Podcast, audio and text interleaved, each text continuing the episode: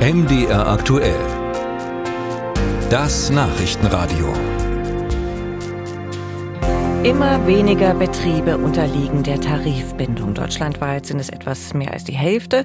In den neuen Bundesländern ist die Situation wesentlich ernster. Die niedrigen Zahlen sind fatal, denn eine neue Studie der gewerkschaftsnahen Hans-Böckler-Stiftung zeigt, Beschäftigte der gleichen Berufszweige ohne Tarifvertrag verdienen weniger, ganze 11 Prozent, und sie arbeiten länger.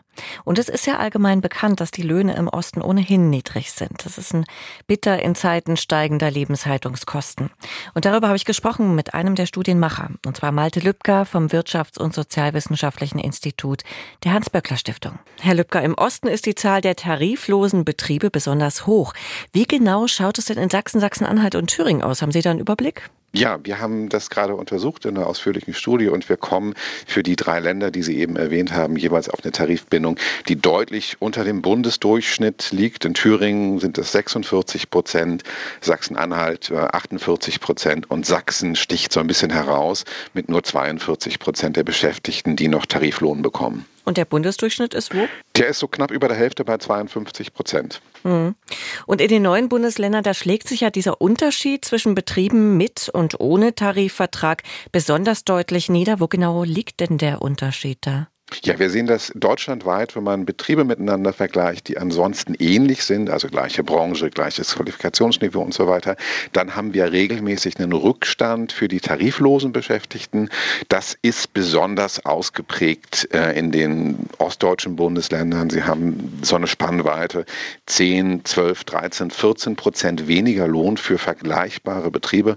Und das heißt dann, dass wenn der Tarifvertrag fehlt, man tatsächlich um zu das volle Jahresgehalt bekommen, äh, dass Tarifbeschäftigte bekommen, bis Mitte Februar äh, weiterarbeiten muss, um äh, das Jahresgehalt tatsächlich auch zu verdienen. Mhm. Ja, die deutschen Unternehmen und Betriebe leiden unter dem Fachkräftemangel. Viele suchen ja händeringend nach Mitarbeitern. Wie kann es denn sein, dass trotzdem so viele Betriebe ihren Mitarbeitern schlechtere Konditionen bieten? Ich glaube, da steckt häufig so ein kurzfristiges Denken dahinter. Natürlich sind Tariflöhne erstmal höher, das haben wir eben schon diskutiert, und das ist erstmal teurer für Betriebe. Und wenn man einfach nur buchhälterisch daran geht, dann ist das erstmal ganz attraktiv zu versuchen, möglichst wenig zu bezahlen. Aber das ist natürlich sehr kurzfristig gedacht. Wenn Sie gute Mitarbeiter gewinnen und halten wollen, dann ist Tarifbindung ein Vorteil, weil Sie halt Transparenz herstellen. Sie können Ihren Beschäftigten sagen, wir haben anständig verhandelt von Angesicht zu Angesicht, sozusagen auf gleicher Ebene mit den Gewerkschaften. Und wir zahlen das, was die Gewerkschaften unterschrieben haben, was die Arbeitgeber unterschrieben haben.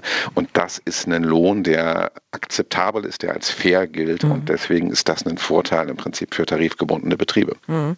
Diese Tarifflucht, die ist ja so ein Phänomen, ja, sagen wir mal, etwa seit der Jahrtausendwende ist die deutlich geworden.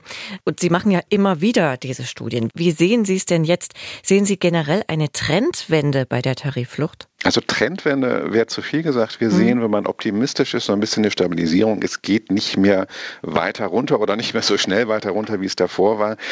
Was wir, glaube ich, sehen, ist eine Trendwende in den Köpfen der Menschen. Also viele haben das einfach satt, dass sie für ähnliche Arbeit weniger bekommen, wenn der Tarifvertrag ist. Und da, was da hilft, ist einfach, sich mit den Kolleginnen und Kollegen zusammenzutun, ähm, sich zu organisieren in der Gewerkschaft und dann zu kämpfen um einen Tarifvertrag. Da gibt es ein paar gute Beispiele. Sie kennen wahrscheinlich das Nudelwerk äh, aus Sachsen, das auch durch die Medien gegangen ist, wo die Beschäftigten genau das gemacht haben, sich zusammengetan haben, gekämpft haben. Das war nicht einfach, das war konfliktreich, das war bestimmt nervtötend und aufreibend für viele Menschen. Aber ich glaube, der Erfolg, der da äh, gekommen ist, einen Tarifvertrag durchzusetzen, der hat denen recht gegeben. Das lohnt sich, das zu tun. Mhm.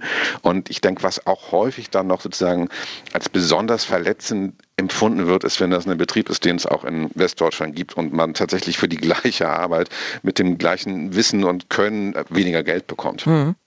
Ja, nun gibt es verschiedene Ideen, wie man den Anteil der tarifgebundenen Betriebe erhöhen könnte. Arbeitsminister Heil will zum Beispiel dafür sorgen, dass öffentliche Aufträge des Bundes nur noch an tarifgebundene Unternehmen gehen. Auch in einzelnen Bundesländern wie Sachsen-Anhalt stehen solche Reformen im Raum. Reichen solche Pläne aus? Ja, also erstmal, das ist richtig und wichtig, das zu machen. Also es kann nicht sein, dass bei öffentlichen Aufschreibungen die tariftreuen Betriebe sozusagen keine Chance haben, einfach weil nur auf den äh, auf den, den Preis geguckt wird und nicht auf die Arbeitsbedingungen äh, geguckt wird. Und wie Sie gesagt haben, das ist für den Bund wichtig, dass der Bund das macht, aber natürlich auch für die Länder und für die Kommunen, die bewegen ganz, ganz viel Geld an Handwerker, lokale Betriebe. Und da ist es äh, ein, ein wichtiges Signal zu sagen, wir wollen das vergeben, unser öffentliches Geld aus Steuermitteln an Betriebe, die auch anständige Tariflöhne bezahlen. Das sagt Malte Lübcker vom Wirtschafts- und Sozialwissenschaftlichen Institut der Hans-Böckler-Stiftung.